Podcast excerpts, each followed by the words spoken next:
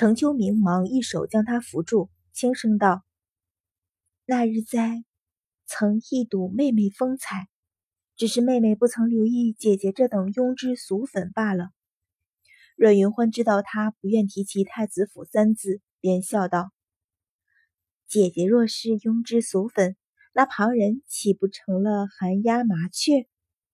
几句话间，两人倒颇为投缘，携手向屋子里走去。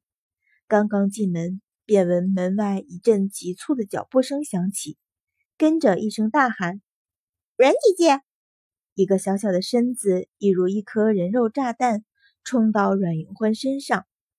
阮云欢被他撞得一个趔趄，程夫人忙将他扶住，好笑道：“锦儿，你怎么还是这个样子？”也不怕将姐姐撞倒。听他呵斥，程锦也不恼，吐了吐舌头，忙躬身见礼，说道：“锦儿不知母亲也在。”程夫人横他一眼，点头道：“你不知道我在，便这般横冲直撞的，可见平日见了我那乖巧样子是装出来的。”程锦笑嘻嘻的讨饶：“母亲莫恼。”儿子再不敢了。阮云欢含笑瞧着这温馨一幕，不由暗暗点头。两个月前，这个孩子还像只极易受伤的小兽，除了程御史和月娇，几乎不让人近身，更听不得旁人的斥责。如今看他这样，便知道程夫人在他身上花了多少的心思。分宾主坐下，阮云欢招手唤程锦，说道。闻夫人说你在读书，不知道都学了些什么？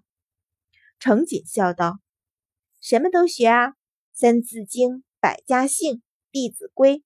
先生说锦儿入学晚了些，让锦儿戒骄戒躁，慢慢便赶上去，不急。”程夫人笑道：“这孩子聪慧，旁人要读半年的书，他一个多月便记了下来。”还讲得头头是道，老爷得意的逢人便夸呢。说完，向程秋明一望，说道：“锦儿跑得满头的汗，你们且坐坐，我先带他下去换身衣裳。”说着起身，换了月娇一同去了。给程锦换衣裳，换两个丫头便好，哪里用得着二人同去？自然是给他和程秋明让地方。阮云欢浅笑起身。果然送了三人出门，程秋明反身回来，便握了他的手道：“前几年母亲原知道有月娇和锦儿在，只是怕他们回了府驳了我，便不闻不问。哪里知道？”摇了摇头，话不再说下去，低头瞧了瞧自己左手空荡荡的衣袖，悠悠道：“往日我只道旁人亲近我，对我甜言蜜语的。”便是真心与我相好，哪里知道出事之后，竟一个一个躲得远远的，就连就连几个庶妹也气到头上来。多亏了你，是法子让锦儿回府，才让我又信了情谊。这一番话虽然程夫人说过，但从程秋明嘴里说出来，又添了些悠然的伤感。阮云欢默默的听着。垂目瞧了瞧他的衣袖，说道：“虽然姐姐逢难，但姐姐也不必总为此事伤心。要知塞翁失马，安知非福？闻说明年选秀，姐姐已在册上。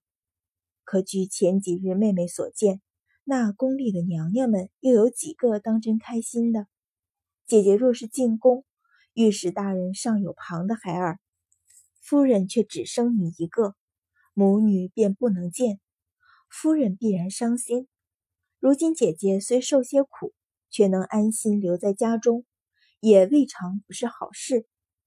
程秋明听他毫不顾忌地说起自己的断臂，不由一愕，转而见他虽说的率直，一双水眸却一片澄澈，丝毫没有鄙色，心里便瞬间释然，轻声叹道。想不到妹妹倒是会劝慰人心。若是陆家妹妹今日肯来就好了。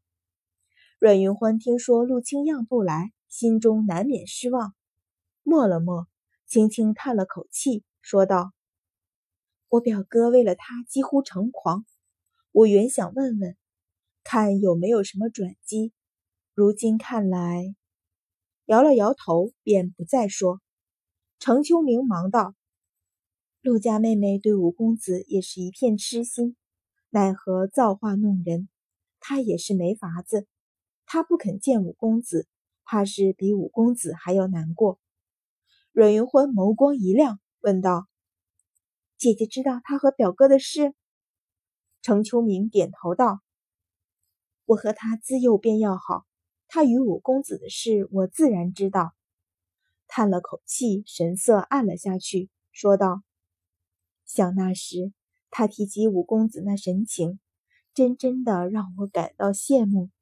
想不到转眼之间，便便分开两处。莫说是他们，便是我也替他难过。”阮云欢低声道：“那么说，当初不肯应这门亲事的是陆家，而不是陆家小姐。”闭了闭目。自己失笑出声，喃喃道：“是啊，若她是一个贪慕荣华、嫌弃五哥身份的女子，又岂配五哥为她如此神魂颠倒？”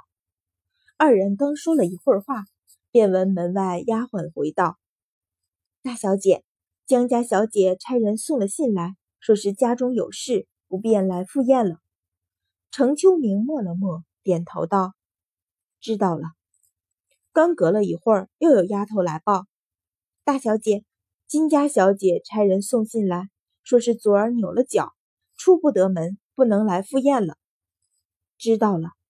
程秋明默然淡应，只片刻功夫，便已有七八位小姐差人送信，各种各样的理由，均说不来赴宴。程秋明唇角噙着的一抹笑意始终不减，向阮云欢笑道：“你瞧吧。”如今这些人便连应付我一下也懒得。阮云欢微微摇头，说道：“人情冷暖，姐姐不用放在心上。”程秋明深吸了口气，说道：“不等了，走吧，我们换了母亲和锦儿来，一样开开心心的。”阮云欢点头道：“好。”起身随他向外走，却见一个小丫头奔了进来，唤道。大小姐，